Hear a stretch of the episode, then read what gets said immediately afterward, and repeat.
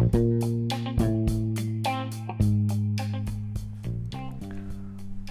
い、えー、今日も、えー、ステイホームっていうことで変わらず、えー、お家から、えー、ちょっと今日は映画の方の、えー、紹介を、えー、したいと思うんですけど、えっとまあ、今まで、えっとまあ、ブログがメインだったんで、まあ、ポッドキャストはやラジオっていうのは、えー、まだ20回ぐらいであのほとんどがえー、っとアイドルが、まあ、80年代のアイドルの方の作品とか、えー、出演しているものの情報が、えっと、多いんですけど、まあ、実際はあの、えー、そういうのだけじゃなくて、まあ、普通の俳優さんとか女優さんとかっていうのも、えっと、個人的にはえー、好きな人とかがいるし、まあ、音楽に関してもそうですけど、えー、いろんな、えー、アーティストの方がいるので、えー、まあその辺を紹介していきたいと思ってるんですけど、まあ、今単純にまだもう今までこう見たり聞いたりしてきたものの、えーえー、いっぱいこうストックがあるんですけどあのそれをねこう順番にこうなんか出していこうと思ったらこうなぜか、えー、アイドル関連のものからスタートしていって まあ実際なんかこうやっぱ80年代だとあのどういうねこうドラマとか映画とかでもそうですしこう例えば音楽番組のチャートとかでもそうですけど、まあ、絶対に絡んでくるのはもう間違いないんでなんかうん、なんかこう必然的に話が多くなっちゃうっていうのと、まあ、あとはなぜか話しやすいっていうのも、えー、あるんですけど、えっとまあ、まだねこう見た分のストックがあって、それをコツコツこう小出しにしていってる状態なので、えーまあ、当分は今の感じがちょっと続くと思うんですけど。でもまあ今回はちょっと、えー、ちょっとアイドル関連ではなくて、えっと以前えっと、僕が、えー、女優の田中美佐子さんがすごい好きっていう話を、まあ、ちょっとブログで書いてでまあ、ね、僕らのお父さん世代とかその昭和の世代の人たちのはまあもちろん知ってると思うんですけどまあ同級生とか平成生まれの人とかは結構、まあ、知らない人もいるんじゃないかなって思っててまあ最近まあ、これもちょっと話したと思うんですけど最近だとあの有吉ゼミっていう番組であの暴れる君と 釣りしてたのがちょっと印象に残ってるのが一番最近のなんかあれかなと思うんですけど。でとまあ最初に、えー、田中美佐子さん見たのがえっ、とまあ2つ覚えてるのは2つぐらい、まあ、2つ作品ぐらいのドラマがあって。で1つは、えー、予備校ブリっていう多分これも僕が生まれる前だと思うんですけど90年91年とかかな。で織田裕二さんとか的場浩二さんとかが出てて、まあ、それの先生役が、えー、田中美佐子さんだって。でまあもう一つが「セカンドチャンス」っていうドラマがあってこれは多分僕が生まれた年とか93年5年5年とかかなぐらいのドラマなんですけどあのー、赤井秀和さんと、えー、出てる映画であ映画ちゃうわ。ドラマで。でそれが、えー、なぜか再放送で見たのなんかちっちゃい頃に見たのを覚えててで最近見たらやっぱり面白かったと思って。でまあその2作品が結構印象に残っててまあすごい綺麗な方で、えー、結構こう演技とかもすごい好きなんですけどまあ今日はちょっとこうそれではなくて、まあ、80年の、えー、出ている作品の中からっていうことになるんですけどえっ、とまあタイトルはこう「牛光の村」っていう、えー、映画のタイトルでで公開は、えー、1983年なので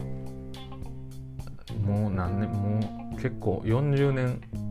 ぐらい前の、えー、作品になるんですけどまあ牛光の村っていうのは、えー、ノンフィクションのもともと小説があるんですけどまあその題材っていうのは、まあ、実際にあった、えー、事件があって、まあ、それをこう元にして作られたものなんですけど、まあ、一応それの、まあ、実写っていう形になるのかな。でまあそのね津山事件っていうのがこれのこの映画のこう元になってるんですけど、まあ、その事件事件自体っていうのは、えー、1938年昭和13年か。で1938年って言ったらまだ100年経ってないのでまあなんかそんなにめちゃくちゃ昔の、えー、事件。まあこれ事件なんですけど事件っていう感じもまあしないというか、まあ、まだ戦前のまあ戦前すぐ1938年なんで終戦まあ前のことなのでなんかまあそこまでめちゃめちゃ遠いえ、ことのようにはあんまり感じないんですけどまあ結構こうまあ大量にこう人が亡くなった、えー、事件で、まあ、殺人事件なんですけどえっとまあねこういう題材の映画って、まあ、なかなかその、まあ、明るくはないし、ね、なかなかまあ、見るのも勇気がいるというか、まあ、実際これは R 指定の映画にはなってるんですけど、まあ、勇気がいるので、えー、なかなか機会も、まあ、今までなかったんですけど、まあ、その出演者がに田中美佐子さんっていうのがあって、まあ、僕はそれきっかけで知ってでまあこういうね、まあ、昔の事件を、えー、知るきっかけになったりするっていうのは、えー、すごいこうまあいいことだなって思うしまあ事件の、えー、ことだったりとかまあそれについての感想みたいなのはまあちょっと文字というか、まあ、ブログの方で、えー、書いてるんですけど、えー、まあなんかこうキャストの方も、えー、まあ主人公の、えー、古尾谷正人さんっていう方は、まあ、ちょっと残念なんですけど亡くなられていてまああと僕が個人的に知っていた方はさつきみどりさんと大場久美子さんが、えー、出てるのはまあ分かったんですけど、まあ、なかなか、えー、結構いろんなことをまあね、ちょっとこう状況が今状況っていうこともあってコロナでね、えー、大変だったりもする中でまあこういう映画はまたなんかこうより考えさせられるなというかでまあなんか個人的に映画のねこううん感想っていうよりもまあ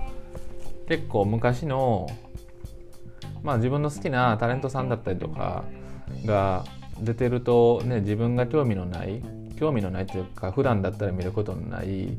えー、題材の作品、まあ、映画でもドラマでも、えー、小説でもこう漫画とかでも、まあ、何でもそうなんですけどまあそういう好きな人とか、えー、が出てることをきっかけになんかこう、えー、昔の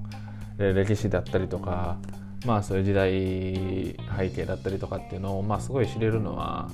いいことだと思ったのでこの映画を見て、えー、特に思ったので、えー、なんかまあもちろん基本的にはこう僕はどっちかというとこうおバカでこう楽しめるような作品を普段は結構見ることが多いんですけどまあなんか、ね、たまにはちょっとこうまあシリアスじゃないけど、まあ、こういう作品もまあ見てまあ時代のこの時代の歴史だったりとか、うん、なんかこういろいろ知れるのはすごくいいなと思ったのでまあなんか今後こういう、えー、映画とか作品が、